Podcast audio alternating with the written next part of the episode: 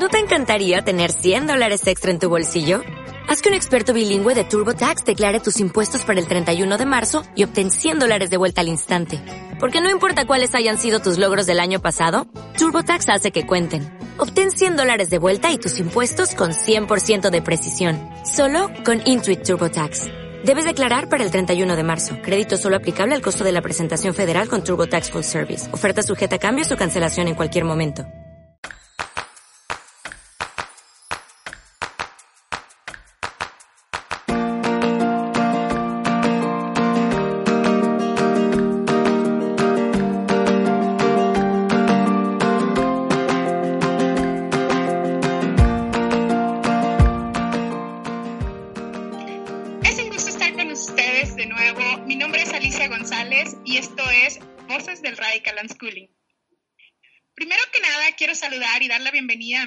Amigas madres Raikan and Schooling, con quienes estaré acompañada.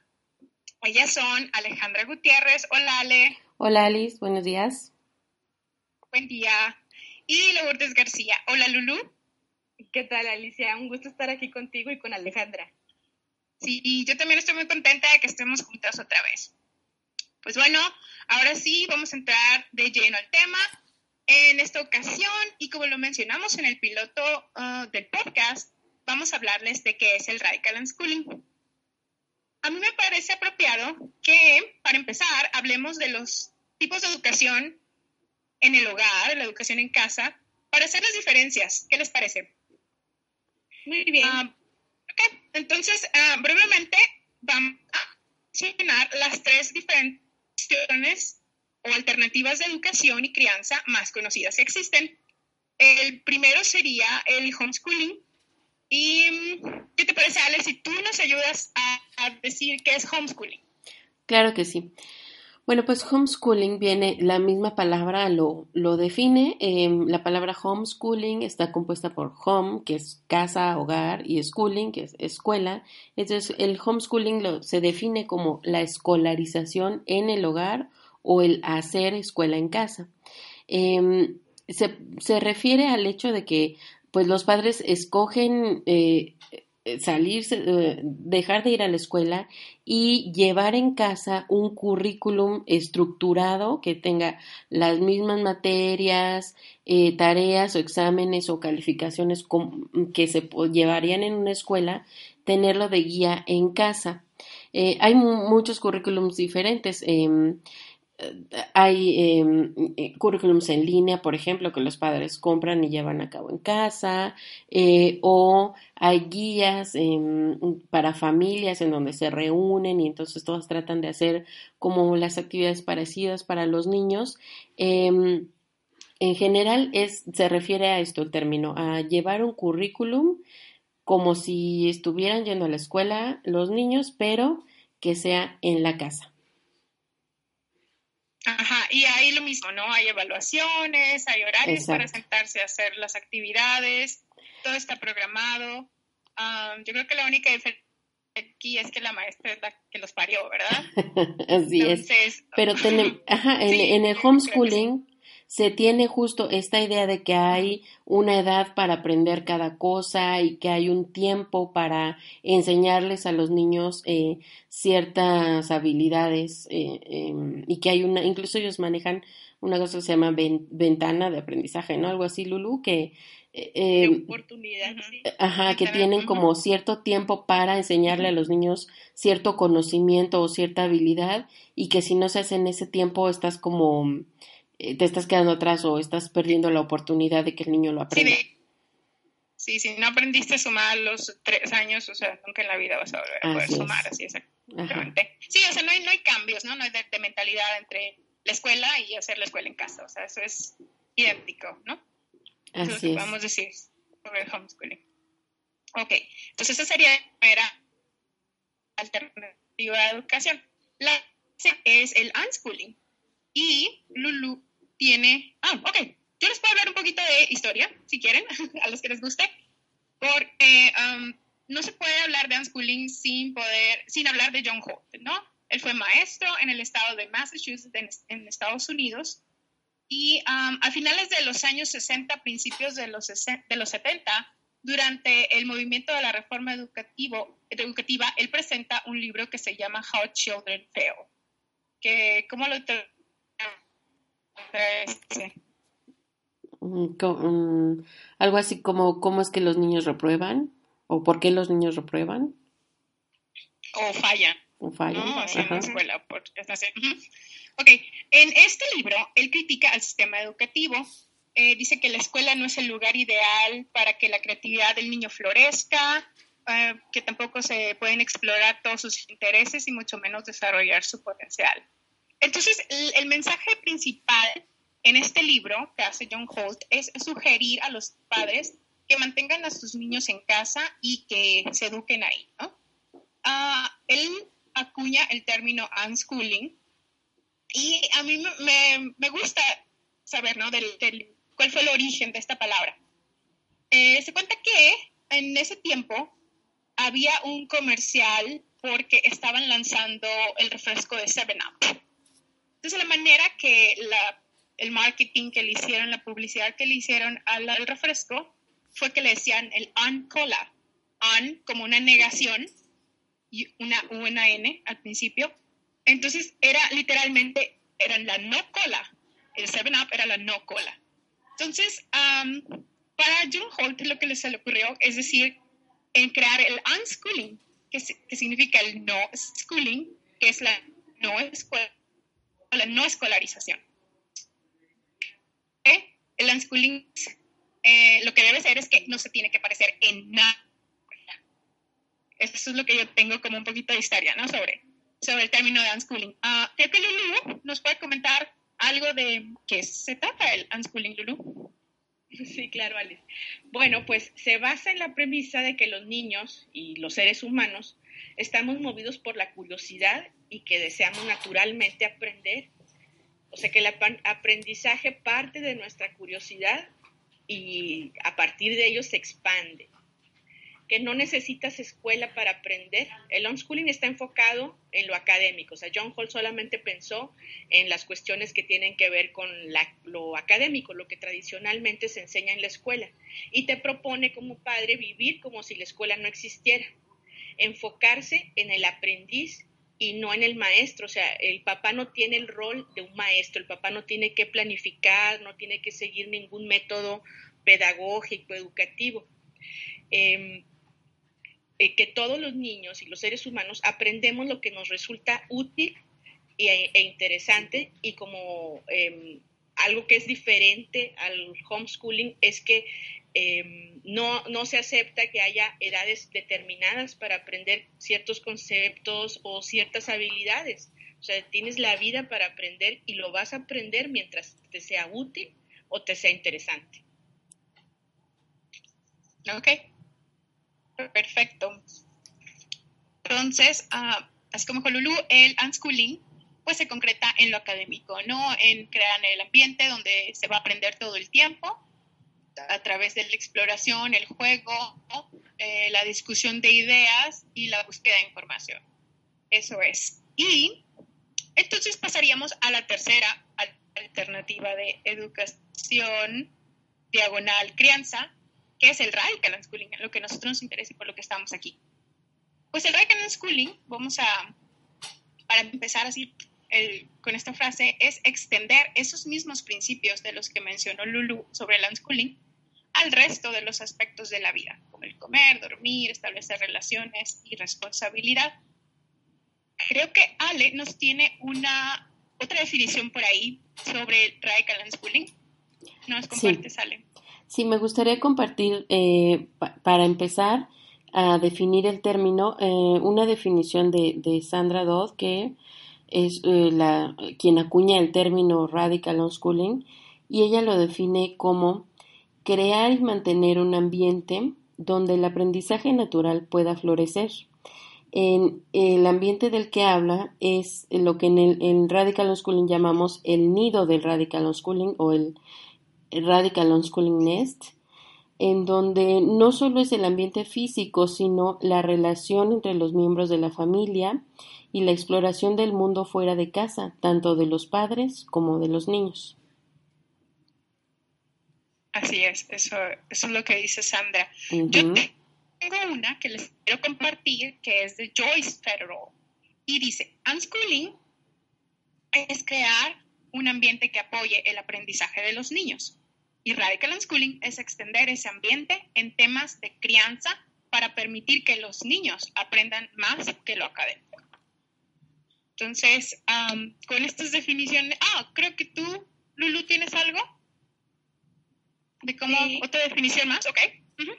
Sí.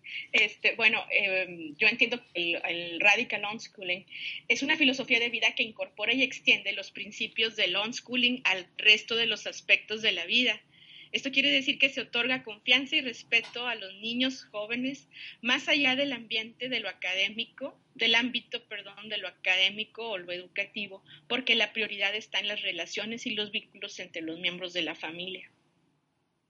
Exacto. Yo creo que lo que las es eso, ¿no? Para mí, y quiero suponer que para ustedes también, lo que nosotros entendemos eh, que es la base o lo primordial, la prioridad en el radical schooling, es la relación, son las relaciones, ¿no? En este caso.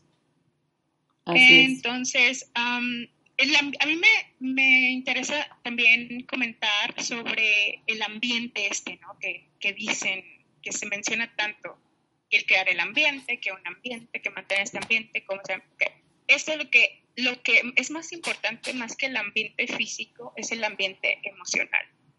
El ambiente que, que es un ambiente pacífico, relajado, feliz, donde pues, se lleve una vida contenta, ¿no? Y, eso, pues, creo que lo habíamos mencionado un poquillo ah, en nuestro primer ah, episodio, que es, eso va a permitir, cuando hay esa estabilidad emocional, el, el aprendizaje, pues, va a fluir. Así ok, para mí también el Radical Schooling, quiero decirles que para mí fue como una, es, yo lo veo como una nueva forma de ver el mundo, una nueva forma de ver la crianza, una forma nueva de ver las relaciones y sobre todo una nueva forma, o más bien una, o sea, ha cambiado mi idea de cuál es mi papel en la crianza, o sea, yo ante mis hijos, qué es lo que tengo que hacer, muy diferente a lo que, a lo que yo y ustedes también han de haber vivido, Alejandra y Lulu.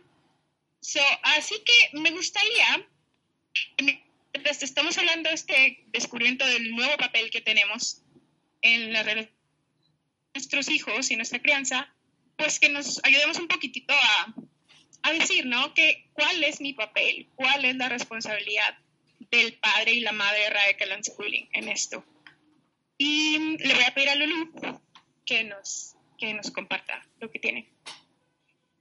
Sí, claro, muchas gracias. Bueno, pues nuestro papel es completamente activo, ¿verdad? A lo mejor se puede creer que como no es el caso del homeschooling en el que el papá eh, tiene un currículum y lo tiene que llevar a cabo y tiene que establecer los horarios, planificar las sesiones y las actividades, que nuestro rol como padres radical en radical homeschooling sea pues pasivo y no es así. Nuestro rol es eh, muy importante, somos nosotros quienes lo estamos haciendo. Nosotros estamos creando el espacio en el que el niño se desarrolla naturalmente. Entonces, para esto tenemos que estar siempre en conexión con nuestros hijos, atentos, dispuestos en el momento en que tengan una necesidad y lo manifiesten, estar ahí para atenderlos. Eh, nuestra función es la misma que cuando empezaron como a caminar o a hablar. O sea, nosotros no les enseñamos eh, a caminar o a hablar, pero sí estuvimos siempre atentos, siempre estuvimos dispuestos, siempre celebramos eh, sus logros. Por ejemplo, en el, eh, yo recuerdo mucho y siempre creo que hago clic con esa idea, ¿no? De que la experiencia de, de hablar tiene mucho que ver con lo emocional, con la necesidad que tenemos como humanos de la comunicación entre nosotros para nuestras necesidades, nuestro cuidado, nuestros afectos a través del lenguaje eh, los podemos manifestar. Por eso los niños desde tan pequeños tienen esta tendencia a aprender. Y eso es la natural, o sea, sí aprenderían todo, absolutamente, siempre que nosotros mostremos que el mundo es así, que es, que es así como hablar, ¿no? Que las cosas sirven para algo, Em, que uno puede expresarse a través de todos estos intereses que tienen los niños, o sea, tenemos nosotros que verlo de esa manera para que el niño siga con, con su curiosidad intacta y con este deseo de aprender, que siga creciendo, que no, que no se apague. Bueno, pues nosotros siempre hablamos con ellos, respondemos sus preguntas de manera honesta, creamos un entorno seguro, libre de críticas y de reglas que no sean necesarias. Eh, siempre que dejar al niño que haga lo que él necesita hacer para experimentar, para conocer el mundo, cuidando siempre su seguridad, ¿verdad? Su seguridad física y emocional. Facilitamos la exploración siempre que creamos este ambiente de seguridad les permitimos tomar decisiones en todo lo que se pueda, en todo lo que ellos tengan Em, una opinión y esa opinión igualmente no afecte su integridad, pueden tomar la decisión, pueden hacer las cosas a su modo. Proporcionamos siempre medios de, expresión y de experimentación. Asumimos que tienen un estilo único para aprender. Y aquí no, no necesitas saber cuál es, ¿no? o sea, ahí como existen las teorías de las inteligencias múltiples, etcétera, no necesitas ser experto, solamente asúmelo eh, probablemente tu hijo aprenda de una forma diferente a lo que tú entendías que era el aprendizaje porque tienes la experiencia de la escuela. Hay otras maneras y cada niño tiene la suya y este, asúmelo, o sea, no necesitas saber cuál es su manera. Vas a ver, vas a ir viendo, lo vas a ir conociendo. Facilitamos siempre el acceso al mundo real y las herramientas que forman parte de este mundo. O sea, siempre los niños tienen interés. Es, es muy típico que lo vas a ver eh, desde pequeños que les interesa, por ejemplo, la cocina, siempre quieren hacer lo que hacen las, las personas que están cerca de ellos, ¿verdad? La mamá principalmente.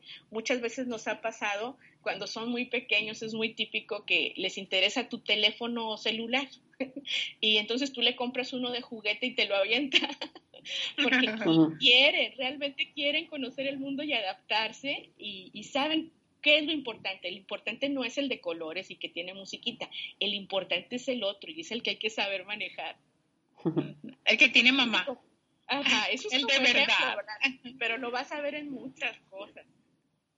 Así es. Entonces, Ali, si quieres tú agregar algo más sobre esto. Mira, sobre eso de, um, a mí me gustaría uh, encerrar en una cita, que yo encontré una cita de Joyce, lo que tú hablas sobre el, papel activo, ¿no? De los padres en el radical que a mí me gusta como lo dice usted. Los padres son quienes están haciendo algo extraordinario. Ellos son los que hacen el radical y no los niños. Ellos son los que crean un ambiente donde los niños se sienten seguros para llevar a cabo sus ideas y aprender sobre ello.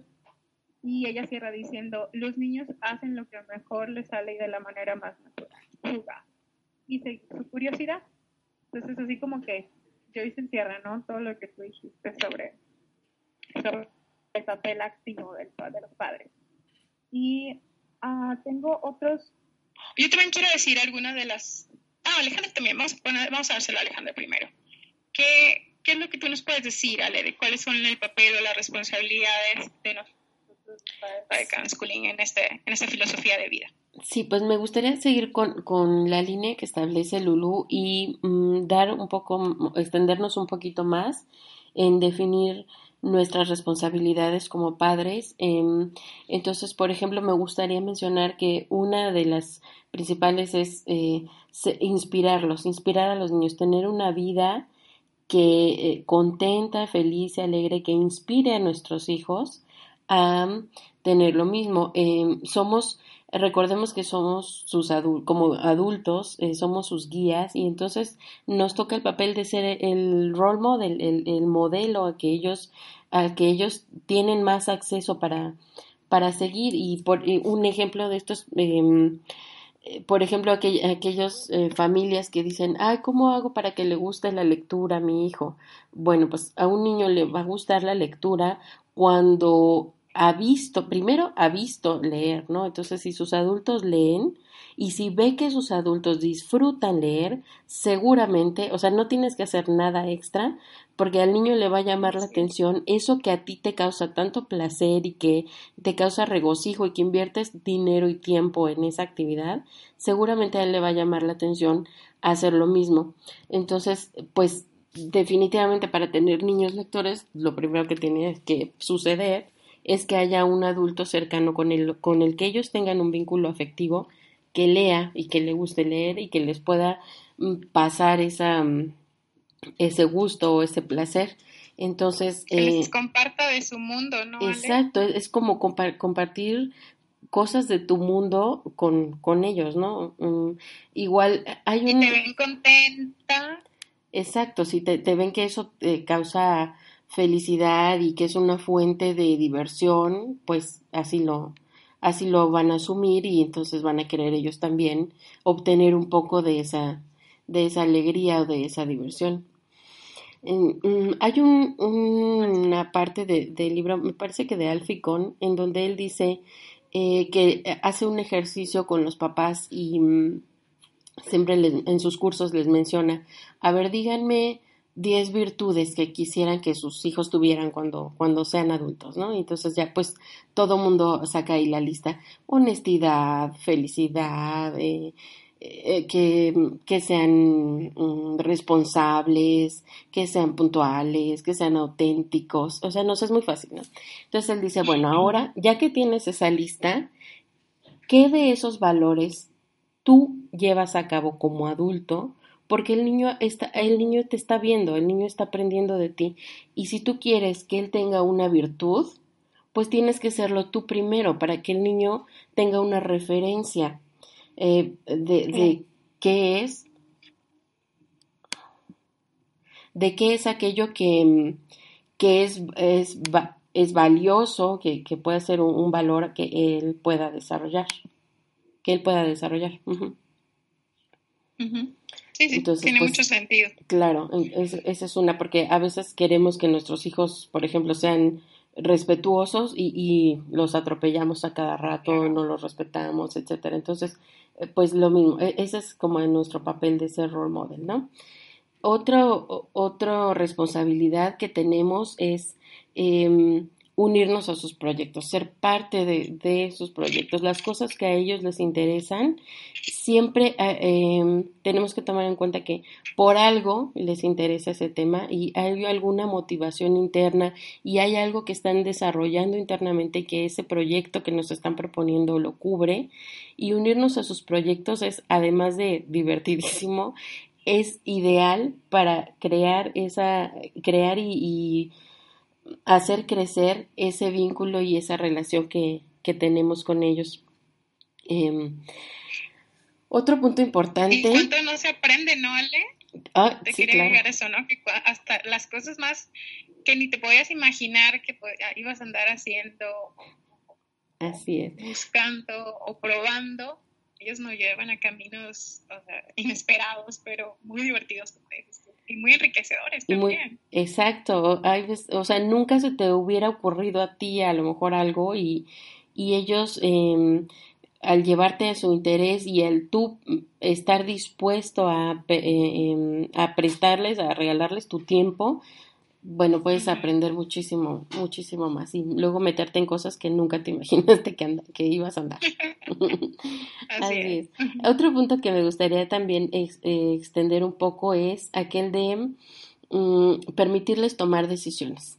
Todos sabemos que aprendemos a decidir decidiendo, entonces eh, permitirles tomar decisiones en cosas importantes para ellos eh, es una muy buena idea en el radical schooling em, y eh, quiero también acotar un poco esto de, la toma de decisiones porque no se trata como mucha gente piensa eh, que, que, ya porque les permitimos tomar decisiones em, ellos pueden decidir cualquier cosa, ¿no? O sea, por ejemplo, pueden decidir hoy no me quiero tomar el antibiótico porque sabe feo.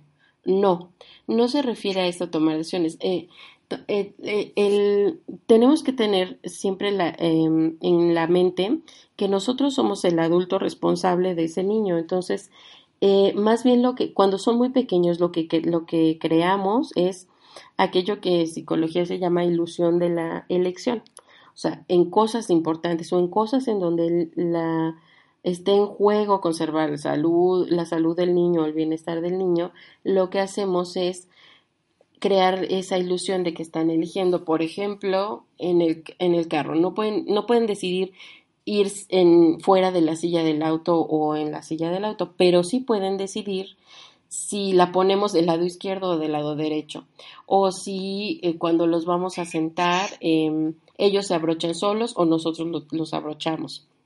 Ese es como crearles la ilusión. O, por ejemplo, si hace mucho frío afuera y tienen que salir con, con un abrigo, podrán decidir si usar el abrigo rojo o el abrigo azul, o si usar la bufanda mm, bonita o la bufanda este, que a lo mejor no les gusta tanto, etcétera.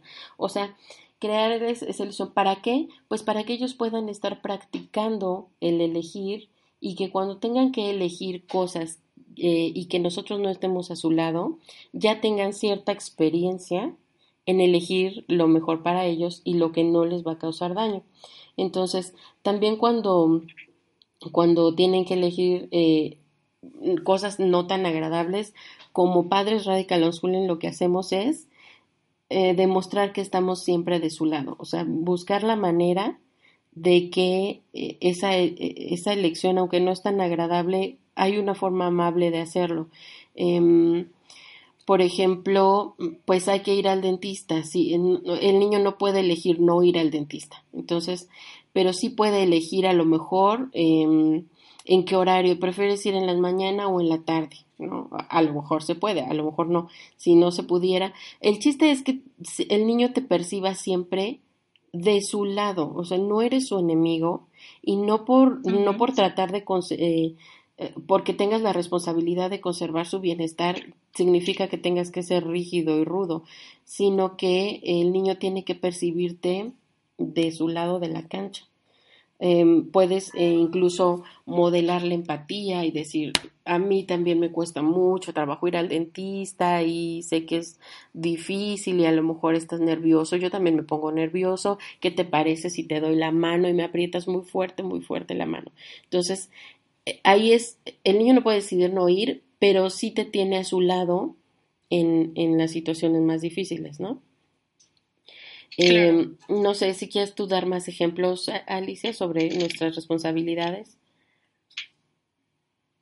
Sí, ah, tengo algunos aquí también. Ah, sobre todo ah, en eso de hacer el amigo de tu hijo, el no ser su enemigo, el ganarte su confianza el ser merecedor de esa confianza, el comportarte como una persona en la que pueden confiar. También a mí me gusta, me ha gustado mucho cuando se dice que, que tienes que ser su lugar más seguro, ¿no? Que es lo que tú dices, Alejandro, si ese apoyo, decir, estoy de tu lado, conmigo estás seguro, aunque te esté el dentista examinando, moviendo aquí y allá, pero yo estoy contigo, o sea, yo sé por lo que estás pasando y, y aquí estoy, ¿no? Y te comprendo.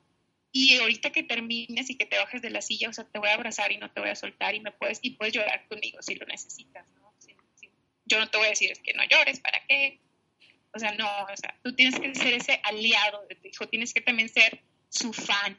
Eh, tienes que ver lo positivo y las cualidades en tu niño, ¿no? Eso a mí me gusta mucho. Voy a hacer un... Voy a hacer un paréntesis aquí, Alicia, en eso que estás diciendo, porque muchas veces mm, amigas, mamás me, me han hecho esta pregunta y siempre me gusta decirles, es que claro que tienes que ser tú su fan y tienes que ser tú su mejor amigo y su mejor aliado, porque si no eres tú, ¿quién va a ser? O sea, si no es su propia mamá, quién más va a ¿quién más va a ser en el Además que ellos lo esperan, ¿no? Ellos lo esperan, o sea, eh, eh, tú eres su mundo, en primer que nada. Ellos toda la vida van a buscar la aprobación tuya.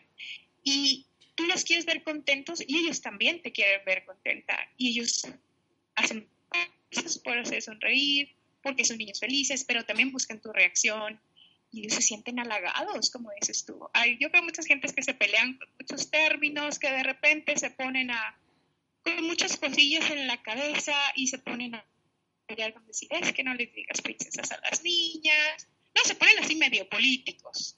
Decir, es, que hay otras formas de llamarlas, pero porque es creciendo una cualidad que, debería ser eliminada de la sociedad. Es que no, es que también, es que le puedes decir princesa y le puedes decir niña dulce y amable y cariñosa, inteligente y determinada. Es que no tiene nada malo que sean tus princesas o que sean tus reyes, o que sean la cosa más maravillosa para ti y que se los digas. Porque los que quienes han crecido sin esa mm, aceptación, sin esa palabra, decir, yo soy la cosa más importante para mis papás, te pueden decir qué tan mala relación pueden tener con sus padres, o sea, ya de adultos, ¿no? Entonces yo no le veo nada de malo, al contrario, yo siento que es parte de tu responsabilidad ser su fan. Por supuesto. Eh, eh, en, en, eh, ¿Cómo se dice? Este, engrandecer las cosas que hacen, sentirte orgullosa de ellos y, maravillarte, ¿no? O sea, que te brillen los ojos al ver a tus hijos hacer algo, decir algo, lograr algo, ver un cambio en ellos, un nuevo aprendizaje, algo es maravilloso. O sea, y yo creo que eso no hace más que bien a la relación. Yo no entiendo por qué no, ¿verdad? O sea, por qué podría ser algo así negativo, como dices tú, o sea. Pero, claro. Bueno, um. ¿Quieres agregar algo?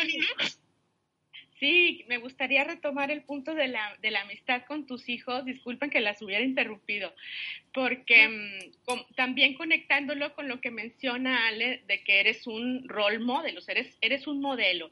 También cuando eres amigo de tus hijos, eres el modelo de amistad que tú quieres que ellos se encuentren fuera del hogar. Claro. Con otras personas. No van a aceptar un trato eh, menor en el sentido de el intercambio afectivo, de la honestidad, de la confianza que ellos quieren, eh, esperan encontrar en otras personas fuera. Em, no van a elegir personas que los critican, que los humillan, que los condicionan, porque ellos tienen em, pues la vara bien alta en cuestión de eh, a qué aspirar en cuestión de amistades fuera del hogar. Así es. Sí, sí, eso, es lo que te permite en el Recado School y que yo lo mencioné al principio, que eh, más allá del académico se pone todo lo demás, hasta de las relaciones. Y con quien tienen relación y con el primer amigo de tus hijos eres tú. Exacto. Por eso no hay que tenerle miedo, ¿no? A esa palabra. decir, ah, ya ves cuántas veces no leemos por ahí, sí, pero es que en el momento que yo no soy su amigo, yo soy su padre o yo soy su madre, porque pierdo autoridad y no pierdes nada. Tú no necesitas tener el control y la autoridad en una relación de amigos y de iguales. No lo necesitas. Cuando hay conexión, no hay necesidad de controlar nada. O sea, cuando dejas el control por un lado, hay una amistad ahí, verdadera, sincera, un, un seguir, un, hacerte, si lo quieres llamar, hacerte caso, obedecerte, pero por admiración y por respeto, no por miedo porque es mi papá Así y es. mi mamá y no les puedo decir nada. Así es, no, no es deseable, no es deseable relacionarse por medio del control, yo creo que con nadie, mucho menos con tus hijos. O sea, una relación que está basada en el control está destinada al fracaso una relación debe estar basada en otras cosas, que es a lo que aspiramos los padres radical unschooling, al vínculo, al, al amor, al respeto, y eso no tiene nada que ver con el control. Confianza. Así, es. O sea, tú no te acercas a, a, alguien que no le tienes confianza a contarle un error que tuviste o una pena que tienes. Y es que eso empieza desde ahorita. No puedes esperar ser ahorita el padre controlador autoritario y espera que sean tus hijos, tus amigos después. ¿De dónde va a surgir ese cambio? O sea, tú no has dado pie para esa relación. Entonces no hay en donde crecer. No puedes esperar que diga, es que... Por eso hay mucha gente, yo siento, que le tiene miedo a la adolescencia, ¿no? Cuando el niño ya crece y, empieza a tener un poquito más de independencia física, si lo quieres decir así, ya que se puede ir por sí mismo, moverse. Entonces empiezas a temer, decir, es que ya no me habla, es que no me avisó, es que, pero es que, pues es que no quiere estar contigo, no es tu amigo, no te quiere contar lo que hace, es que no me cuenta nada, se encierra en su cuarto, pues es que nunca hubo relación para eso, entonces es muy, no puedes demandar, o sea, una relación así cuando tú nunca hiciste nada para que eso te surgiera, ¿no? Estuviera de esa manera. Así es. Entonces yo creo que eso es muy importante, o sea, ser amigo de nuestros hijos, yo creo que pues la relación es como siempre básico en este en esta filosofía de vida, ¿no? No tenerle miedo, hay que bajar la guardia, o sea, hay que votar esas ideas anticuadas y, y sin sentido, o sea, preguntarte por qué yo quiero que me tenga miedo, para qué me sirve a mí que tenga, o sea, que me tenga miedo. Y hay gente que se siente orgullosa, ustedes lo saben, que decir que con una mirada los controlan y dices tú, pues qué pena, amiga, qué pena que, que pase por ahí más pena por hijo, ¿no? Por tu hija. Ok, um, yo tengo um, aquí otras cosillas sobre lo de nuestra responsabilidad en el Radical Schooling. Yo siento que una de las responsabilidades es ser un adulto considerado y consciente que cuando vayas a tomar una decisión, cualquiera que sea, que va a afectar a tu familia, la que elijas va a ser la que te acerque más a ser el padre o madre radical schooling que tú quieres ser. Cuando tú ya sabes lo que quieres ser, cuando tú ya sabes cuál es tu objetivo de vida, en este caso tener una buena relación con tus hijos, pues analiza, evalúa. ¿Y esto va a afectarnos? O sea, ¿es tan importante como para que nos se interponga en nuestra confianza, en nuestro respeto que nos tenemos? Entonces ahí es donde tienes, pero que tienes que ser muy, muy consciente, ¿no? De, es, no tiene nada malo que te tomes tu tiempo para, para hacer una elección, si esta va a ser consciente y va a ser muy considerada hacia ellos. a mí me parece que otra es la responsabilidad es crear opciones y no, hay cosas que no existen, hay cosas que nosotros las vamos a hacer, hay cosas que ah, nosotros no nos no estamos acostumbrados a que nos dieran a elegir cuando estábamos pequeños. Era lo hacías o lo hacías. O lo hacías y te pego, o vas o te quedas abandonado, o cosas muy básicas, ¿no? Y, pero ya esa historia ya, ya no vale aquí. O sea, nosotros ya no es de que, pues es que tienes que hacerlo, o sí tienes que hacerlo, y también puedes hacer esto, y también podemos hacer lo otro, y también podemos hacer esto más.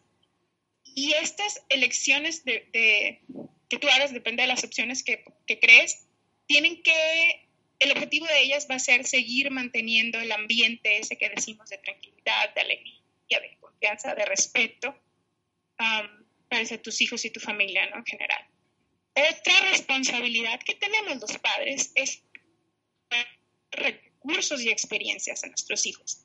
Nuestros hijos dependen de nosotros. Obviamente, entre más pequeños son, más dependientes son. Uh, nosotros el adulto, nosotros somos el mediador entre el mundo y los niños. A mí me gusta mucho algo que también dice Joyce, que tú eres el, ¿cómo le dice? En inglés se dice buffer, que es, como el que alisa el camino, ¿no? Es así como lijar, limar asperezas, hacerles el camino suave, porque tú eres el que tiene la experiencia, porque tú tienes más años en eso, porque tú conoces de lugares, de materiales, de gentes, tú eres ese pequeño puente entre tu hijo y el mundo. Entonces tú tienes que acomodar el mundo a tu hijo, no tu hijo al mundo. Tú no tienes que llevarlo a un lugar en donde el niño no sea bien recibido o en donde no pueda mover. Si es un niño muy activo, físicamente activo, y necesita moverse, pues tú no lo vas a llevar a un lugar en donde le van a hacer malas caras o en donde lo van a estar callando. O sea, tú vas a buscar siempre lo contento para que ese niño se desenvuelva pueda conocer. En el momento que un niño se para en un lugar y se siente cómodo, él va a explorar, ella va a explorar, va a preguntar y, ahí va a estar aprendiendo y se va a sentir muy bien. Entonces, eso, eso yo siento que es eso, ¿no? De proveer recursos y experiencias. Eh, vamos siempre a ofrecerles cosas sin obligarlos. Podemos insistir, podemos de vez en cuando volver a la, al mismo ofrecimiento, pero tenemos que ser respetuosos. Llega un momento, tú lo conoces, espero, eh, y tú sabes cuándo decir hasta aquí, ¿no? Yo ya no quiero más, no me vas a ofrecer de esta comida, no me insistas que el brócoli cocido es bueno, mamá, de plano a mí no es algo que me guste. Entonces ya, terminas de ofrecer. Y no lo tomes personal, porque no te están diciendo, eso es parte de su proceso de aprender, qué es lo que me gusta, qué es lo que no me gusta, dónde me siento cómodo, dónde no me siento cómodo. Entonces hay que respetar eh, esa decisión. Ah, otra cosa que, es nuestra responsabilidad como padres de schooling es atender sus necesidades básicas, fisiológicas y emocionales. hay que alimentarlos con las cosas que les gustan. Hay que recordarles que, que cuando están muy ocupados jugando y se les pasó el plato en la mesa, no te enojes, no, le, no lo retires y te lo llevas a la cocina, ya que te llegó el tiempo, ya yo te lo serví, nunca te lo comiste. Tú eres el adulto, tú eres responsable de, sus, de su bienestar. Recuérdales, invítales, hijo, tu plato está en la mesa. ¿Quieres comer? Te espero. Se, avísale, se va a enfriar, te lo guardo, te lo pongo más al rato, quieres venir ya, quieres hacer un, descanso de tu juego. A veces están muy enganchados y cuando están muy enganchados es porque están aprendiendo. Entonces, ¿por, ¿por qué vas a ser respetuoso? O sea, también eso es tener en cuenta y valorar sus actividades que son importantes para ellos, no les vas a hacer menos y decir, ya deja eso en paz. Y si no comes ahorita, ya no hay más otra hora para comer. O sea, ¿por qué? ¿Qué necesidad hay de, recurrir a esa estrategia ¿no? anticuada de, de la crianza autoritaria? Ahora, otra cosa es, por ejemplo, recuérdenles ir al baño. Yo, yo a mis hijos les pasaba mucho cuando tenían un videojuego nuevo, que a veces que se quedaban horas y, y, no se querían separar de ahí porque pues igual estaban avanzando en el mundo o estaban haciendo más puntos o estaban entrando a algo nuevo o estaban matando al boss que estaba más poderoso ahí y, pasaban accidentes. Entonces, antes de que, de que pase eso y ellos se sientan mal, pues les recuerdas, ¿no? Oye, no has ido al baño, ¿quieres ir al baño? Vamos al baño. E, es, así, amable, dulce. Y es, eso también es atenderlos, ¿no? Otra cosa es, eh, por ejemplo, necesidades emocionales, abrazarlos, abrazarlos mucho, tenerlos cerca, decirles que los quieres mil veces al día, yo se los digo y hasta les pregunto, estoy enfadando. Y me dicen, no, mamá, ¿cómo crees? Pero yo, claro, lo me encanta, ¿no? Que me digan que no. Entonces, pero bueno, em, hacerles preguntarles, ¿estás bien? ¿Estás cómodo? ¿Necesitas algo? A mí me, pasa mucho con mis hijos porque, por ejemplo, como son jugadores ávidos en, de videojuegos, se quedan muchas horas en el sillón, se quedan en la posición, a veces están enganchados en, en el juego y, y, se les olvida qué posición, qué postura tienen en el sillón y yo veo que se pueden lastimar el cuello, que eso puede causar algo, algún dolor más a rato. Entonces yo les digo, déjame que te acomode la almohada o siéntate un poquito derecho porque al ratito te duele tu espalda. Y, o sea, es atenderlos, es cuidarlos. Yo he aprendido, a mí no se me dio en mi crianza una actitud de servicio de esa manera. Claro, se me cuidó, se me dio muchísimas cosas emocionales, materiales, pero esos pequeños detalles que parece que no hacen la diferencia. ¿Y saben qué? Eso se regresa. Mis hijos, de la manera que yo los tengo sus caritas estudiadas, por decir así, que veo si algo molesto, si algo viene o, si algo está incómodo. Mis hijos me lo preguntan de mí. De, pronto, últimamente, mi hijo se acercaba mucho a mí porque yo estoy pensativa, estoy o ya sea preparando este podcast o haciendo alguna que otra cosa en los grupos de unschooling y, y me pongo seria y no sé qué caras hago, pero se acerca mi hijo y me dice, mamá, ¿estás bien? Te noto muy seria mamá, ¿estás molesta con algo? O sea, él me ve, me atiende, me, le interesa cómo estoy.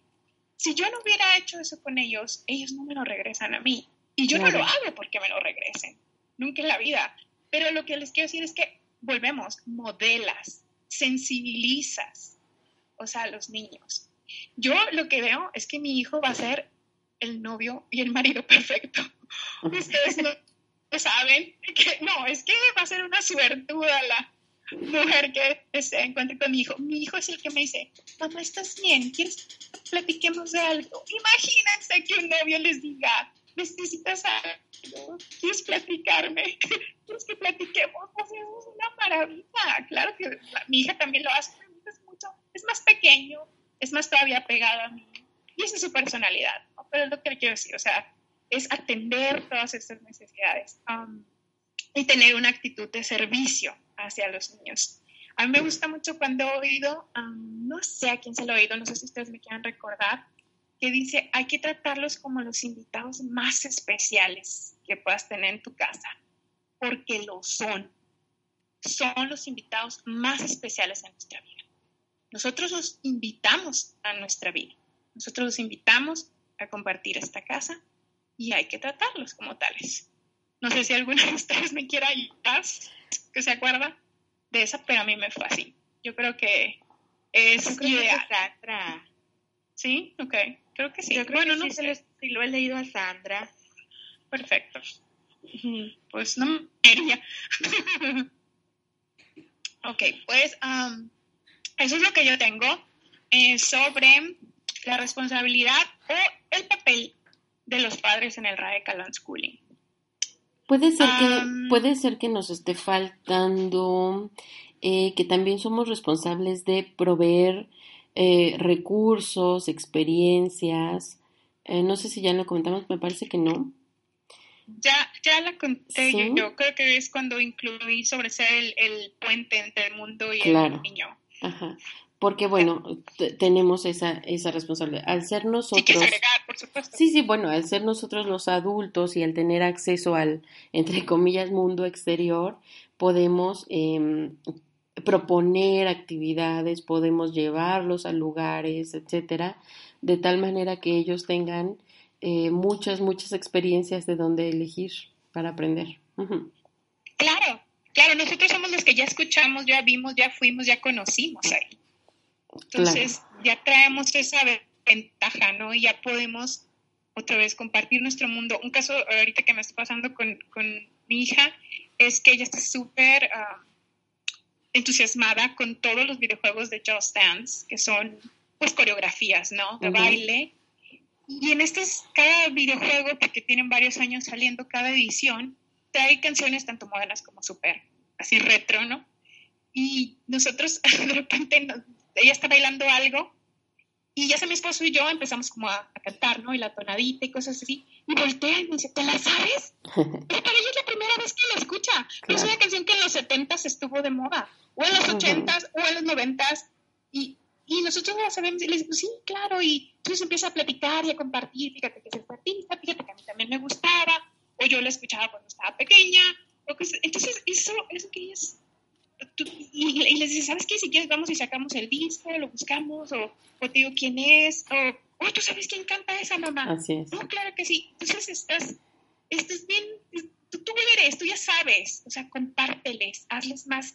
Tú, cada plática que tengas con ellos, estoy seguro que ellos no se van en blanco, ellos se llevan algo. Además de la conexión contigo, que eso es, que es lo principal, el bonus es el, o sea, el extra es el aprendizaje, ¿no? Lo que llevan, lo que haces más. Ellos, y, sin necesidad de irse a parar una clase de música. así es. Y este, pues sí, así es, Ale. Eso es lo que es precisamente nuestro papel, ¿no? Ser, proveer, porque nosotros ya sabemos porque ya vivimos, porque estuvimos ahí.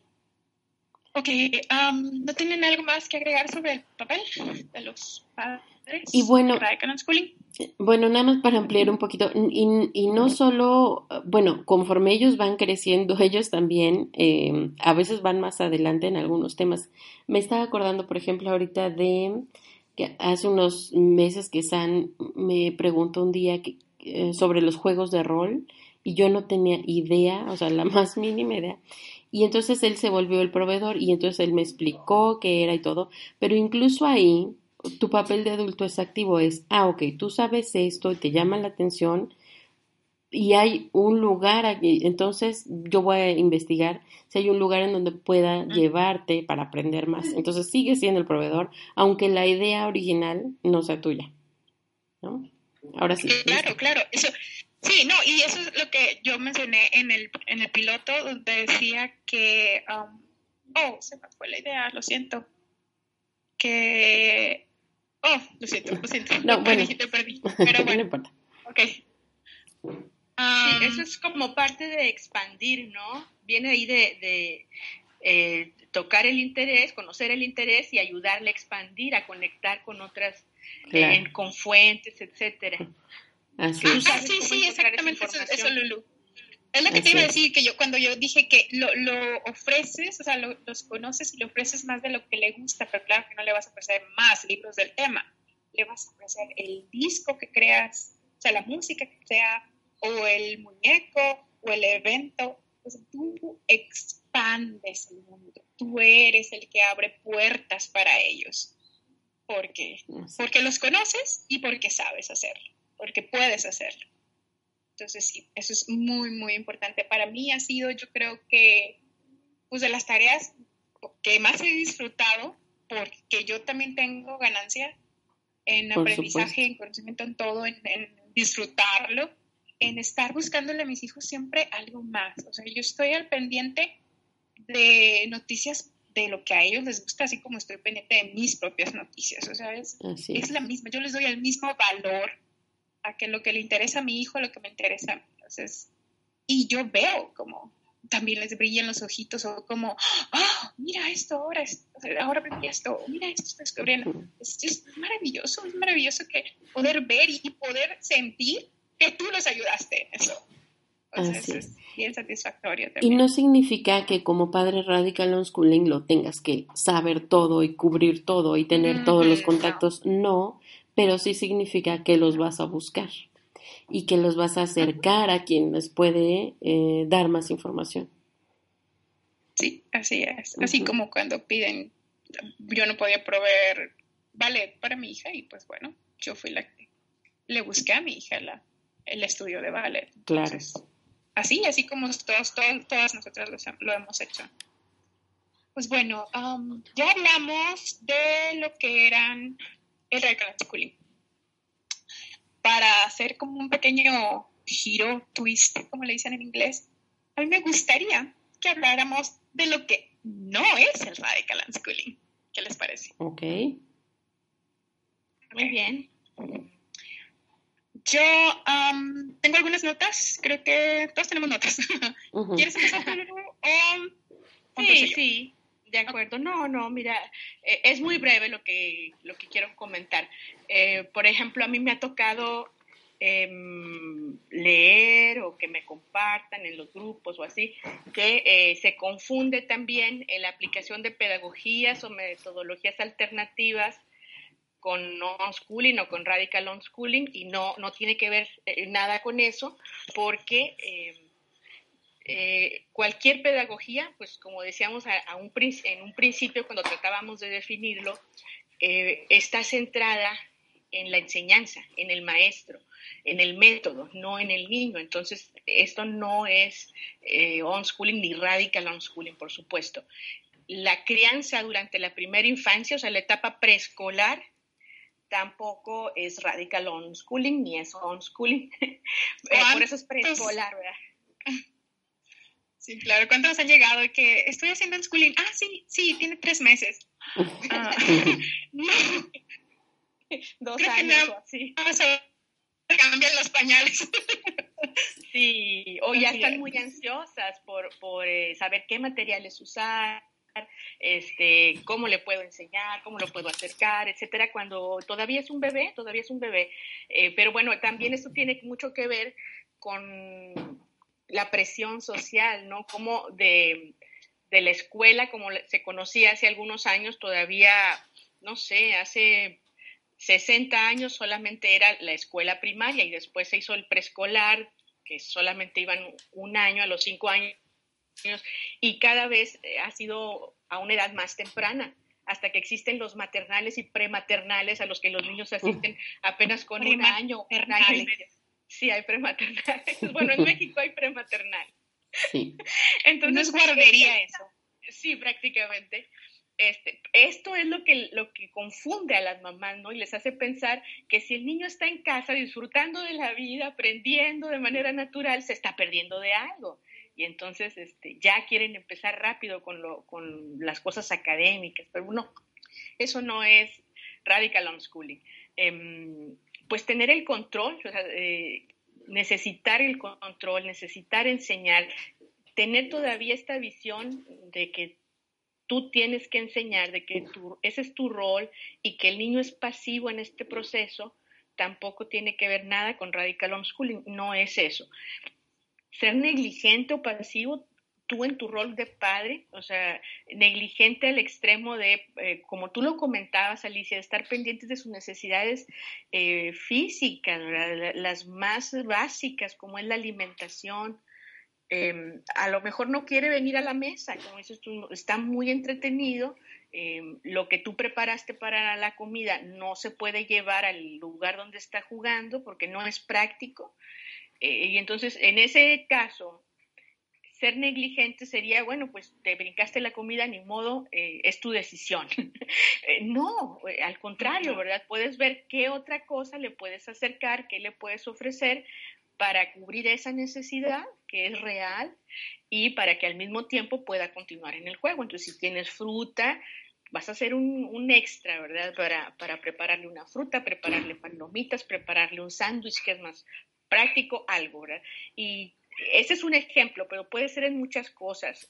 Me toca de repente también que dicen, bueno, em, yo le dije que, que se llevara eh, botas y que se llevara el suéter porque está haciendo frío, pero no quiso, pues ni modo, o sea, es su elección y así nos vamos a salir a la calle cuando está haciendo frío.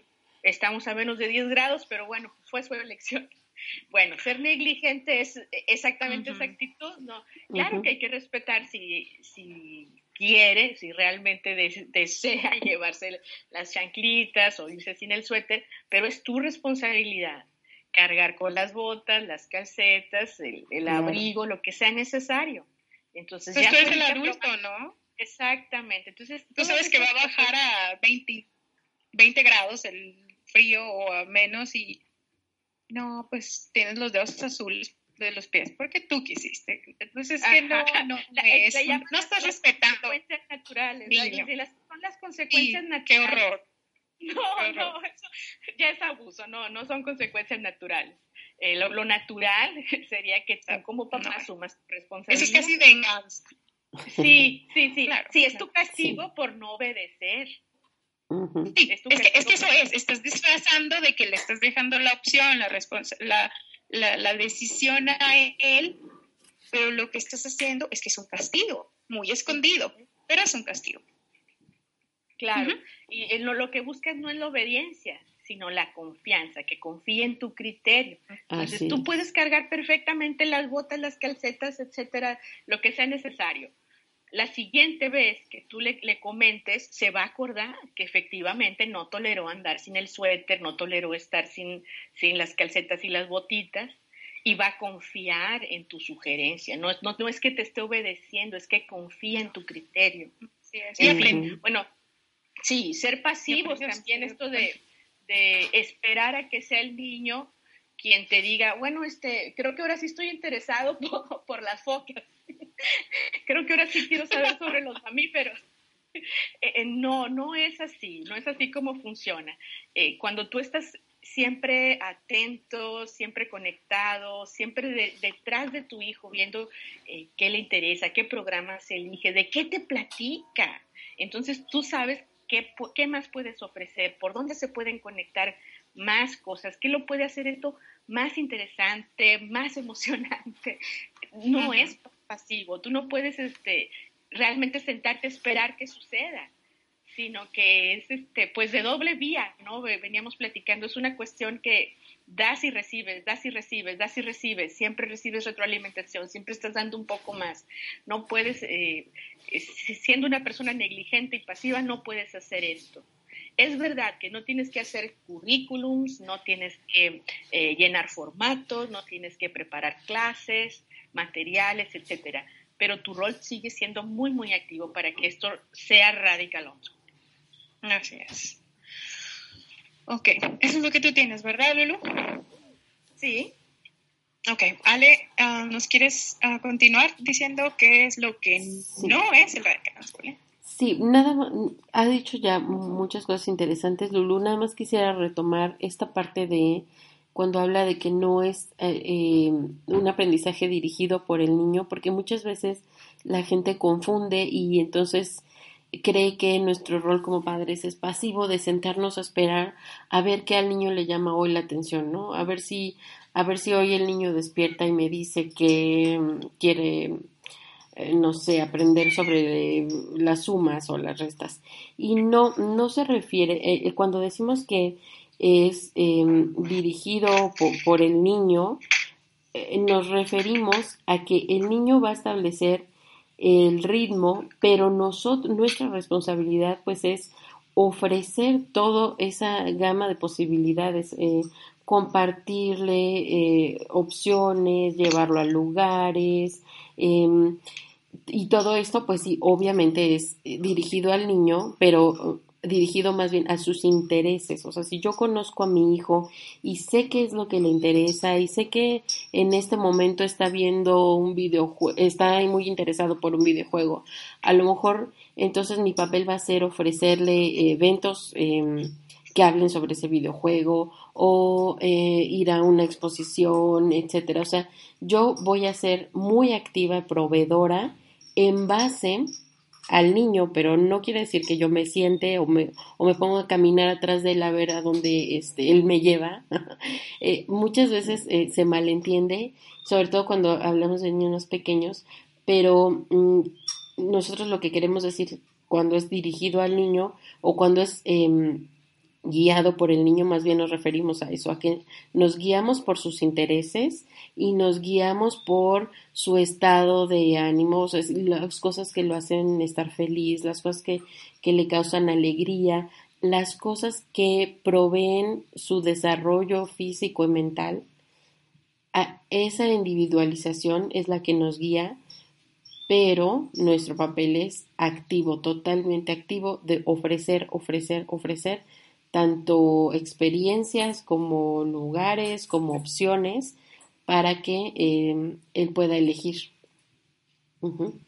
Y me gustaría que nos hablaras. Ajá, sí, me gustaría, Alicia, que tú nos hablaras sobre eh, e, esa confusión que muchas veces se da que, sobre la libertad, sobre que los niños son libres de elegir. Tal vez te gustaría. Ok, solamente déjame dar un pequeño, agregar una pequeña cosita ahorita lo que dicen sobre el, aprendizaje que no es dirigido por el niño, que es una, te doy y tú me dices si, si te doy más, eh, a veces tú me preguntas, entonces yo te proveo, pero ¿se acuerdan de lo que hablaste, Ale, que en el homeschooling, pues por venir de la misma mentalidad de la, de la escuela, es que esas ventanas de oportunidad, porque si no aprendes la suma de los cinco, ya te perdiste para toda la vida. Uh unas oportunidades y estoy segurísima que les ha pasado a ustedes también. Cuando nosotros vemos a nuestros hijos en una oportunidad de aprendizaje, eh, porque están interesados en algo y de repente eh, puedes ahí explicar un concepto que por el mismo interés del niño y porque en este momento de su vida aplica, tiene una aplicación, tú se los puedes explicar en 15 minutos lo que pude ver en la escuela, he estado cuatro meses trabajando. Vamos a hablar. Yo, yo tengo, eso es, eh, son cosas que yo, por ejemplo, los ángulos, una vez con Elisa, mi hija, o sea, explicarle los ángulos y el uso del transportador fue cuestión de literalmente siete minutos, y se me hace mucho, y le dije, mira, esos son los ángulos, estos así, y esos son los conceptos que se aplican aquí, y aquí, y aquí, porque venía, porque había aplicación en ese momento en su vida. No le costó nada, y yo me acuerdo que hice ejercicios sobre ángulos que te cansabas, te cansabas, te molestabas, o sea, lo hacías en la clase, lo hacías de tarea, lo volvías al otro día a la clase y, y volvías, y después retomaban y, y duraba semanas el tema de los ángulos yo me acuerdo que ah, en una conferencia Pam Solution comentó cómo su hija aprendió eh, la operación de las divisiones en cuestión de media hora, cuando hay veces que se llevan todo un año explicándose.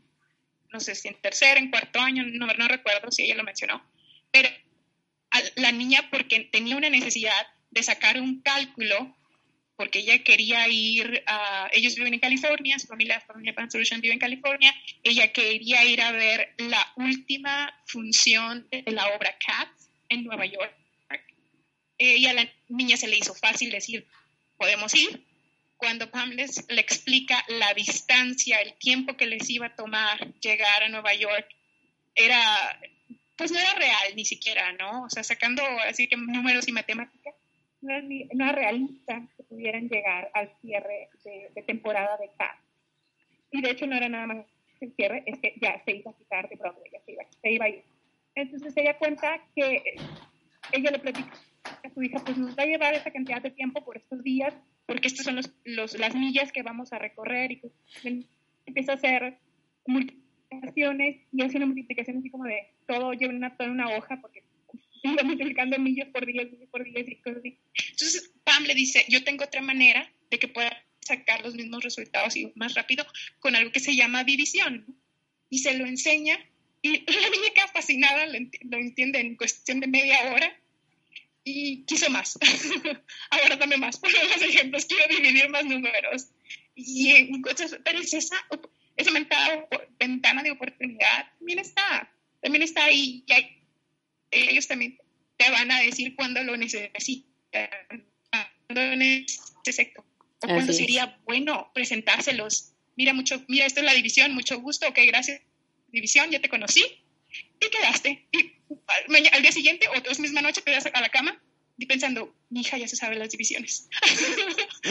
y me costó media hora, o nos, y, ni siquiera fue aburrido, fue algo que necesitaba, que aplicaba, que se divirtió y que entendió a la perfección. Entonces, con eso quiero cerrar, ¿no?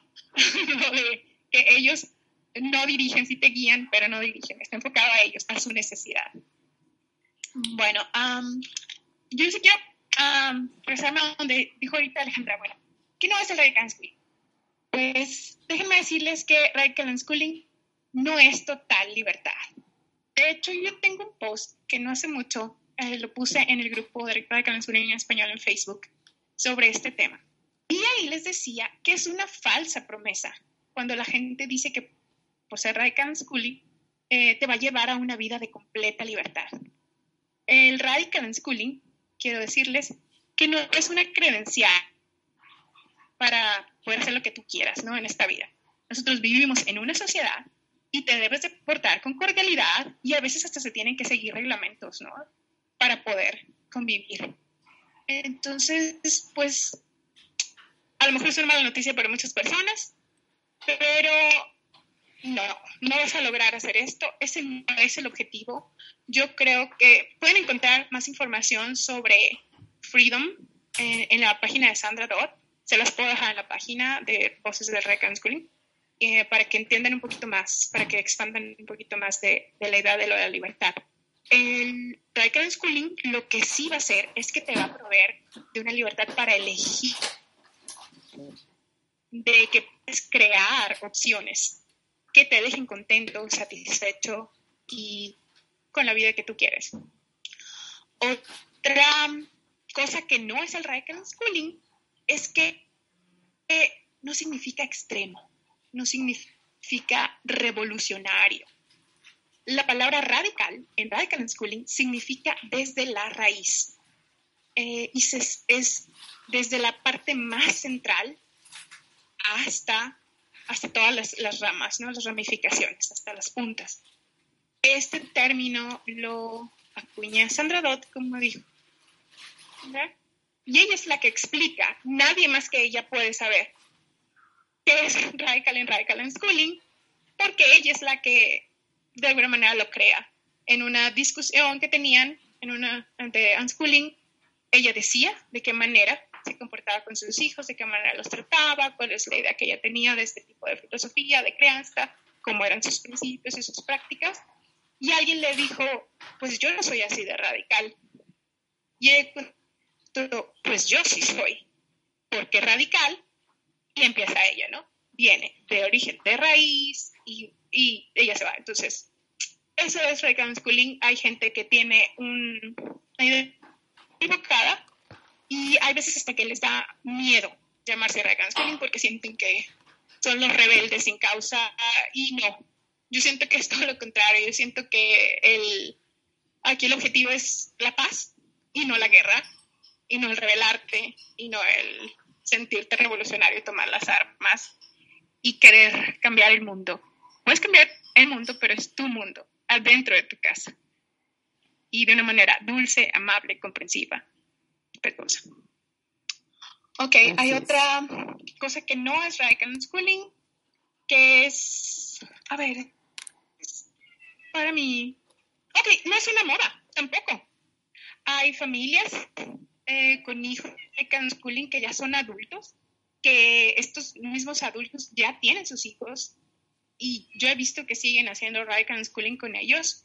Esto, esto tiene, el unschooling tiene más de cuatro, el radical schooling de hecho tiene más de cuatro décadas así que no puede ser una moda. debe haber personas que sí lo hagan por moda, que se quieran sentir cool, que estén enojadas y, o que no sepan qué hacer con la escuela y digan, bueno, esto voy a hacer. Pero esas no son historias que van a durar mucho. Cuando tú no tienes claridad, cuando tú no sabes lo que se trata esto, termina um, no funcionando. Y mucha gente va a culpar es que pues, esa cosa no funciona. Pero no funciona porque los protagonistas, en este caso los padres, no, no estaban tenían que hacer. Así que no es el, el éxito, si lo quieren llamar así, o el quedarte, o el hacer, vivir este estilo de vida, no, no, depende de la filosofía, depende de quién la ejecuta o quién la vive. lo, que, lo que comentó uh, Lulu sobre que no es una pedagogía, la gente pues eso, ¿verdad? La tiende a ubicar como, pues como una alternativa, ¿no? De, de la escuela, entonces se confunden, creen que nada más se trata de eso, pero yo siento que es muy injusto y, uh, ¿cómo se llama?, limitarlo de esa manera y pues que el track es mucho más, es, toda una práctica, es, es, permea tu vida completamente. Bueno, pues eso es lo que yo tengo. ¿Tú tienes algo más, Ale o Lulu? Sobre lo que no es. Mm, no, yo no. Alice está muy claro con lo que nos comenta. ¿Tú, Ale? No, creo que ya hemos cubierto punto por punto. No, creo que ya hemos cubierto punto por punto. Eh, me parece Perfecto. Ok, entonces, por último, vamos a hacer recomendaciones de autores, de sitios de internet ah, sobre Radical and Schooling. Ah, yo quiero decir que las personas que vamos a recomendar son personas con una larga experiencia, como les decía, con hijos adultos y algunos de ellos ya son abuelos. voy a atreverme a hablar por nosotras tres y decir que es muy importante que pongamos atención a nuestras fuentes de información. Aquí, en este tipo de filosofía, las credenciales, entre comillas, las certificaciones, entre comillas, las da la experiencia de estar viviendo de esta manera. 30 años viviendo bajo esta filosofía no es lo mismo que 15 cuando se, cuando se trata de, experiencias. Ah, es muy posible que hace 5 años o hace unos 3 años quizás nosotros no podríamos estar hablando de lo que hablamos en este momento porque no teníamos ni la sabiduría ni la experiencia hemos tenido, nuestros hijos eran pequeños, estábamos en otra etapa, teníamos otras situaciones de vida y pues no, no, no podíamos, ah, um, no, habíamos asimilado más de lo que, you know, como al, grado que hemos asimilado nosotros. Entonces a mí se me hace muy, muy importante recalcar eso. Ah, si quieren tomar nota sobre los autores que vamos eh, a mencionar, yo de cualquier forma me voy a encargar de subir a la página de Facebook de Voces de Radical Schooling todos estos nombres y estos sitios donde pueden encontrarlos. Y um, bueno, vamos a empezar. Yo quiero empezar con alguien, pues con la persona que acuña el término Radical Schooling. Ustedes ya saben de quién hablo. Para mí ella es una inspiración inagotable. He tenido el gusto de conocer el año pasado conviví con ella y ella es Sandra Dodd. Entonces, Sandra es autora, tiene dos libros, tiene un website enorme lleno de joyas de información, testimonios, citas, ejemplos sobre cientos de familias que están haciendo Radical Unschooling. Ella también tiene un grupo en Facebook con más de 5.000 miembros. Ella es madre de tres hijos adultos, Radical Unschooling adultos, siempre fueron Schoolers. Eh, dos de ellos ya están casados. Ok, um, ella fue la primera. Otra filósofa maravillosa, amable, tierna, que también tengo el gusto de conocer en persona, es Joyce Federer. Ella es madre de un adulto, Radical Ella tiene website, tiene, y también es muy activa en los grupos de Facebook para estar acompañando y ayudando con información a las familias. Ah, otra recomendación más sería Palm Solution. Eh, ella es conferencista, también tiene su website, también es muy activa en los grupos de Facebook y también tengo el gusto de conocer en persona y convivir con ella. Tiene tres hijas radical schoolers adultas, dos de ellas ya están casadas, la mayor tiene dos niños y ella está, bueno, apenas está, está criando, pero porque son pequeños, sus niños son menores de tres años, pero ella tiene completamente plan de, de hacer radical schooling. Otra persona más sería Pamela Riccia.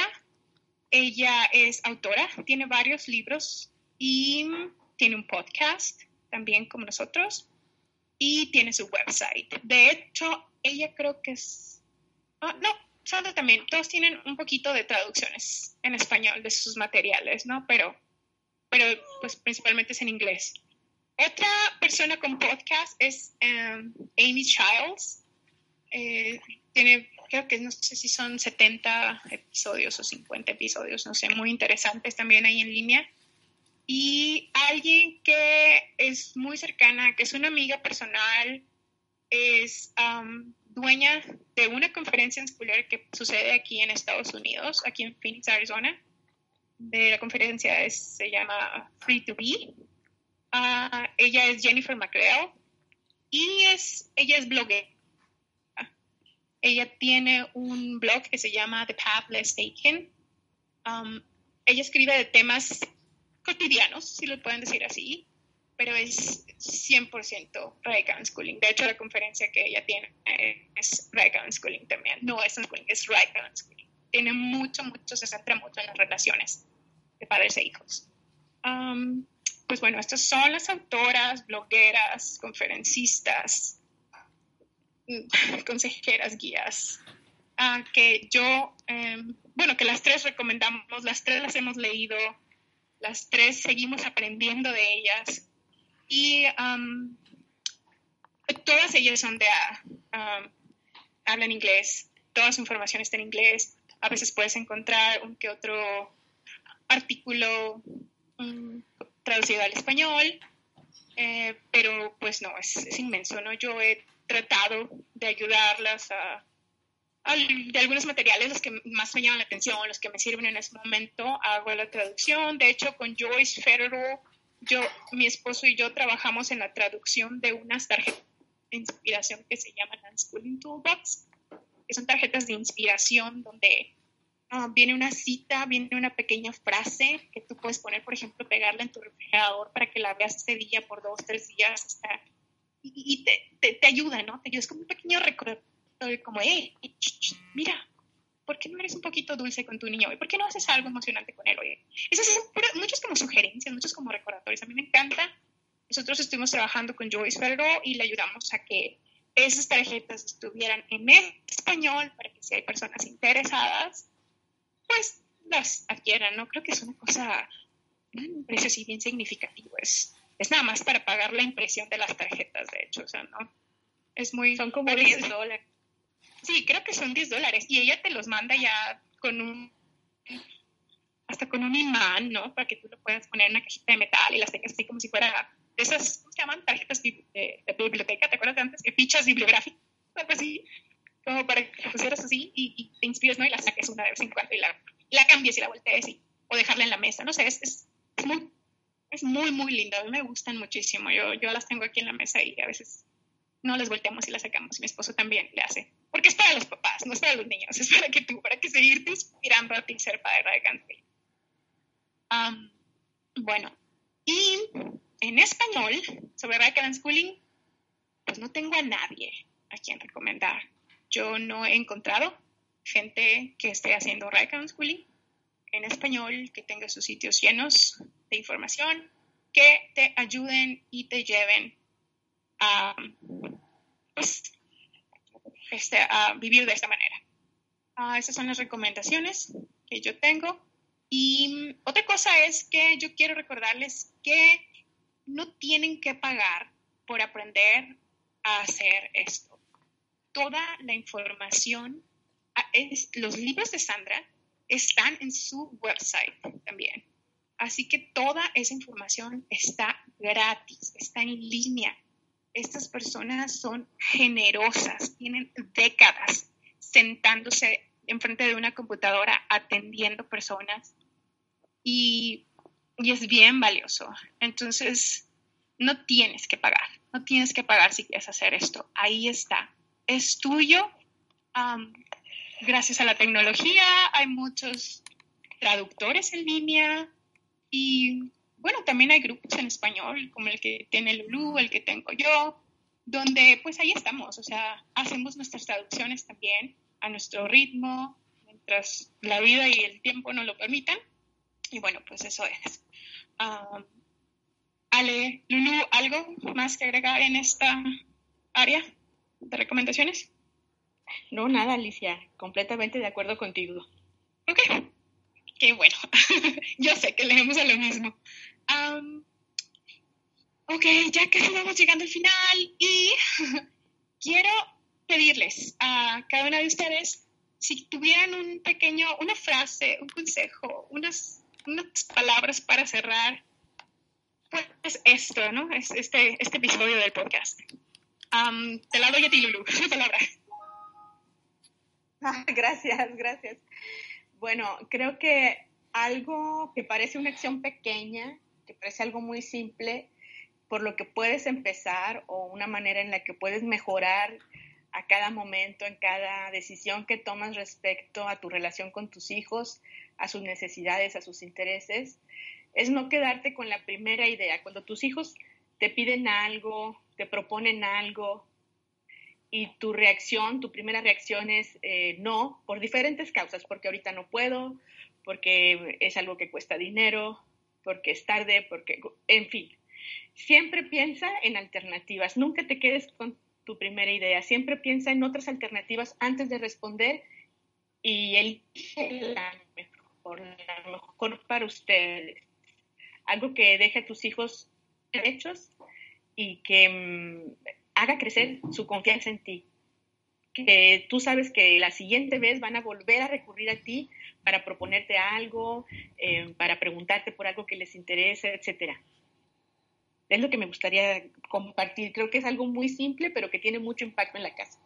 Muy valioso, muy valioso, sí. Gracias, gracias, Lulu. Ah, Ale, ¿qué nos quieres decir?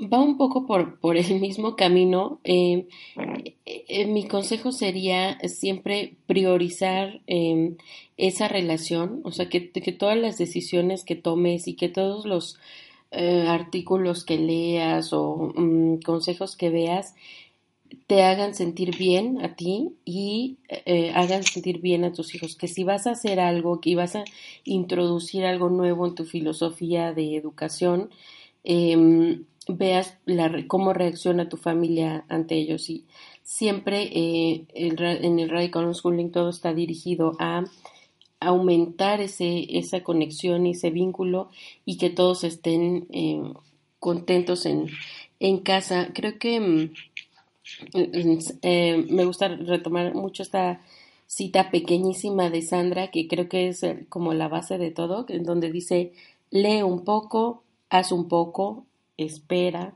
observa. ¿no? O sea, cada uno de los cambios que vayas haciendo sean em, en pro de esa relación que, que, tienes con tus hijos y que, y que los mantengan a todos contentos y felices. Y un poco en relación con lo que decías de que todo está gratuito y en línea, sí, solo, eh, todo, todo lo tenemos a la mano, Solo hay que ser, y hay que ser muy discriminativas. ¿A quién estoy siguiendo? ¿A quién estoy leyendo? Y generalmente a quien conviene seguir, pues es a quien tiene mucha más experiencia que tú, que tiene hijos más grandes que los tuyos y que por tanto ya pasó por muchas de las vivencias que te faltan a ti. Y es lo que creo que a nosotras un poco nos ha funcionado, o sea, seguir a quienes ya han vivido y que tienen mucha más experiencia en el camino que nosotros y no a quien tiene edades de... Em, más hijos más pequeños que los míos, pues obviamente pues no me puede enseñar mucho. Eh, sobre la filosofía porque no lo ha vivido. Eh, como tú bien decías, aquí las credenciales son principalmente la experiencia. Entonces es, en lo que hay que fijarnos. agregando. y habrá alguien que pueda tener hijos mayores. Sí. Las dos hablamos. La congruencia, discúlpame, Alice. O sea, la experiencia y la congruencia. O sea, que tú realmente lo ves, sus ejemplos de vida, con la manera en la que, eh, no sé, digo, sí, que, hay congruencia, ¿no? entre lo que, lo que dice, lo que predica y lo que mm, hace, ¿verdad? en relación con su familia. Sí, y así, así que no, que no brinquen de una idea a otra, ¿no? De que un día se sienten una cosa y otro día te dicen la otra, pero y se contradigan y como esto es la congruencia. Y lo otro que dice Alejandra, que es sobre las edades de los hijos, bueno, también puede ser que tengan edades mayores que los de nosotros, pero tienen un año que salieron de la escuela. Ah, entonces, son, no, son el camino que llevan recorrido en esta filosofía de vida, ¿no? Hay que fijarnos muy bien. Porque es importante. Entonces, si quieres aprender, si quieres que esto funcione, hay que saber de dónde, a quién va a ser nuestra luz en este camino. Ok. Ah, lo que yo les quiero decir con lo que a mí me ha funcionado, con lo que más me entusiasma y me identifico, es el, el consejo de que la alegría de tuya, de tu familia, de tus niños, sea esa brújula que guía el camino del Radical Schooling si todos están contentos, si, sigue, si todos estamos sonriendo, pues vamos por buen camino, ¿no? Hay que hacer más, hay que facilitar más, hay que, que quiere decir que todo está funcionando. Están aprendiendo, estamos unidos, hay, hay respeto, hay cariño, hay amor. Y bueno, entonces eso es con lo que cierro y pues Gracias, gracias por acompañarnos. A, ustedes que nos escuchan, gracias Alejandra, gracias Lulu. Y en, pues volveremos muy pronto con otro episodio más de Voces del Radical Unschooling. Hasta luego. Adiós. Bye.